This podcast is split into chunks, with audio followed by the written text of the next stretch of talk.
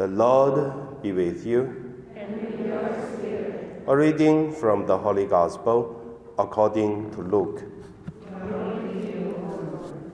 When the crowd had gathered by the thousands so that uh, they trampled on one another, Jesus began to speak first to his disciples Beware of the yeast of the Pharisees, that is, their hypocrisy.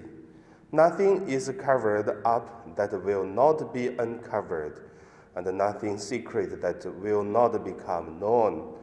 Therefore, whatever you have said in the dark will be heard in the light, and what you have whispered behind closed doors will be proclaimed from the housetops. I tell you, my friends, do not fear those who kill the body and after that can do nothing more. But I will warn you whom to fear. Fear him who, after he has killed, has authority to cast into her hell. Yes, I tell you, fear him.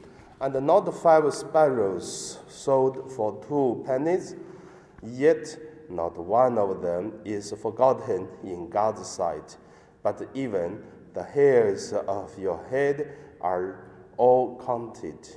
Do not be afraid, you are of more value than many sparrows. The Gospel of the Lord.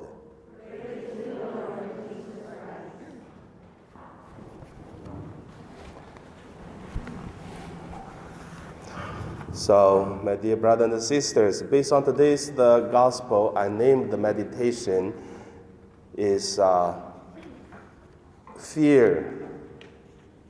First, let us look at um, the fear of the people.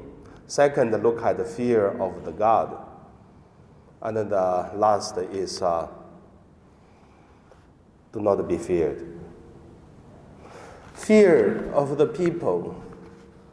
You know, in this world, there are so many people who can hurt us, and also there are so many powers over us that we live in our life make difficulties.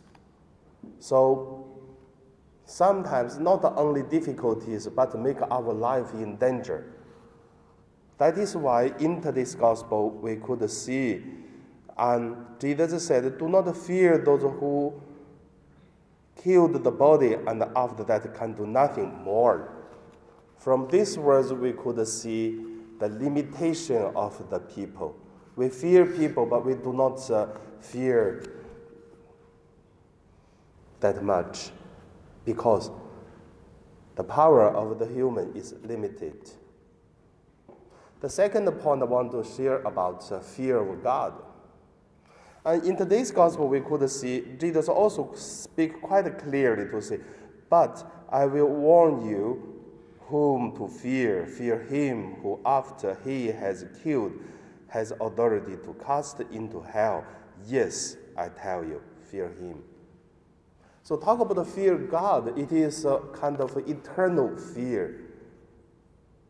So, this kind of fear, I would. Uh, use another word, even in the original, the English Bible to say, to say fear him, I would want to say Ave. Ave, it is a much positive than fear. Fear is something like the history of the church. We painted a lot of beautiful pictures on the ceiling of the church, and then we look at the heaven, we look at the hell, we feel fear. But what should we do? I believe is we should aid God. So that's the third point. You know, there is one song in the book of song in the Bible. I forgot which uh, number, but however, the words to say, God said, I will set up the banquet in front of your enemies. So taste this word, you feel something. Like Jesus, not Jesus, I mean, God said, I will set a banquet for you.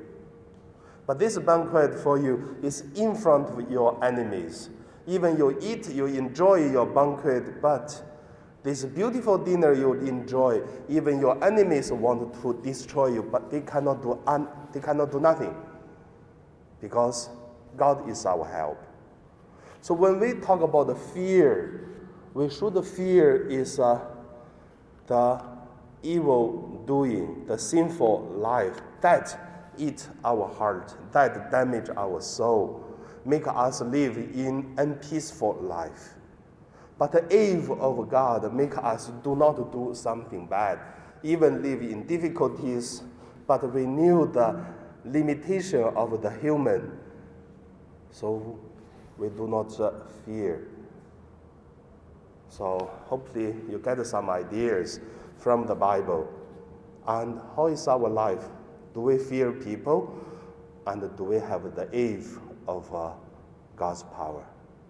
So, how do we live our life so that we can have peace and joy? Then that should be a life of a Catholic. In this world, we live in peace and joy. After that, we have the eternal life, peace, and joy. So now we pray.